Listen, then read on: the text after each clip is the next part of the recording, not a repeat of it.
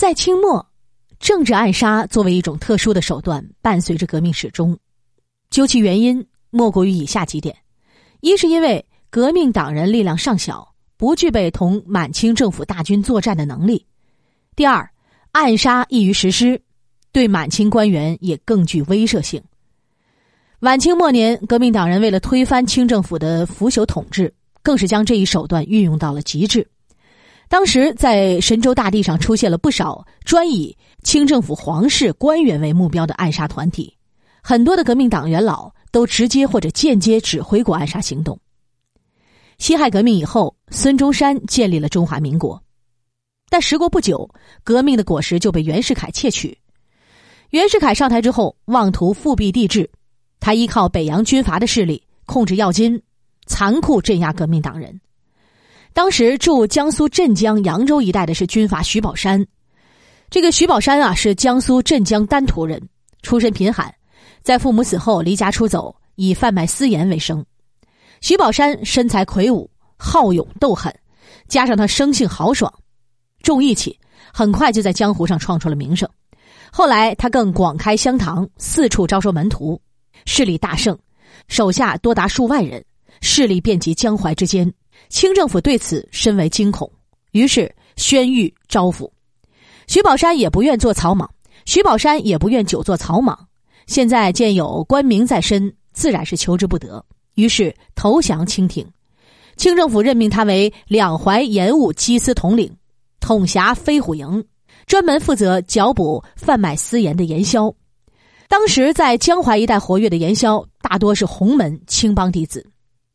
徐宝山任职之后，充当清廷鹰犬，竭尽全力帮助清廷绞杀清红帮弟子。陈其美的胞弟陈其仪。为扬州洪门的负责人，就被徐宝山率领飞虎营抓捕入狱。后来在狱中因为不堪忍受折磨，自杀而死。徐宝山步步高升，在辛亥革命前夜，他已经升为江北巡防营统领，驻扎镇江。武昌起义之后，徐宝山见清廷气数已尽，于是投机革命，宣布镇江光复。随后，徐宝山出兵扬州、泰州、盐城等地，扩充自己的势力。几个月之间，徐宝山已经拥有两万之众，雄踞苏北，坐镇扬州，自认为扬州的军政长官。南北议和之后，徐宝山见风使舵，投靠了反革命的头子袁世凯。袁世凯见徐宝山可用，就任命他为驻江宁的第二军军长，并赠送了二十五万银元作为会银。徐宝山为了表示忠诚，就把自己的二儿子徐浩然送入京城做人质。袁世凯任命徐浩然为贴身侍卫营营长，有了这一层关系，徐宝山自以为得势，越发的飞扬跋扈。袁世凯复辟的野心越来越明显，引起了革命党人的激烈反对。孙中山、黄兴等人决定再次组织北伐。陈其美这个时候被推举为上海讨袁军司令，主要负责上海的讨袁事宜。徐宝山遏制京沪咽喉，首当其冲，成了陈其美的敌人。徐宝山。兵多将广，不易对付。陈其美思来想去，最终决定以暗杀的手段剪除此人。他把这个任务交给了自己足智多谋的参谋王百龄。这个王伯龄啊，很有才干。在接到陈其美的命令之后，立即着手刺杀徐宝山的计划。他首先从部队里精选了三十名枪法高明、身手矫健的战士，组成刺杀团。这些人都是刺杀徐宝山的主力，也是执行任务的死士。王伯龄为了增加胜算，还请来了国民党的特务训练处处长，对他们进行了专门的培训。一切准备就绪后，王伯龄果断命令战士们出击，趁着夜色袭击徐府。而出乎意料的是，这一夜徐宝山并不在府邸，战士们折损大半，却徒劳无功。第一次行动非但没有除掉徐宝山，反而打草惊蛇了。侥幸饶过一死的徐宝山，得知有人对自己不利。出入更加小心。几天之后，徐宝山车队行至运河桥附近，遭到了预先埋伏在那里的二百多名士兵的伏击，死伤殆尽。事后，王伯龄指挥士兵搜寻徐宝山的尸体，却发现徐宝山不在其中。原来啊，狡猾的徐宝山为防万一，让一个士兵做了自己的替死鬼，而他早就事先离开了。两次行动接连失手，王伯龄却不气馁。他又接连谋划了几次刺杀，但都以失败而告终。徐宝山的防范更加严了，让王伯龄一筹莫展。为了排解心中的苦闷，他经常出入宫星记赌博，在这里他结识了杜月笙，并和他成为了好朋友。当时啊，杜月笙因为年长王伯龄一岁，两人于是以兄弟相称。杜月笙看到王伯龄整日愁眉不展，就问其原因，王伯龄便将受命刺杀徐宝山之事告诉了他。杜月笙思考了一会儿。建议用炸弹抽掉徐宝山，一语点醒了梦中人。王伯龄觉得这个办法可行，但有一个难处，就是如何让炸弹进徐宝山的身呢？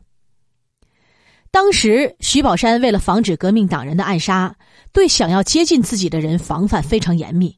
任何人想要接近他，都要接受盘查、搜身，在确认没有携带武器之后，这才允许见面。对于陌生人，徐宝山根本一概不见呢。在这种情况下，别说是一颗炸弹，就是一颗鸡蛋，恐怕也进不了徐宝山的身。王伯龄没有丝毫的头绪，想到杜月笙在上海势力很大，为人又很精明，就请他出面相助。杜月笙答应相助，但同时提出一个要求，就是王伯龄要详细介绍一下徐宝山的生平爱好，这是杜月笙做事的特色。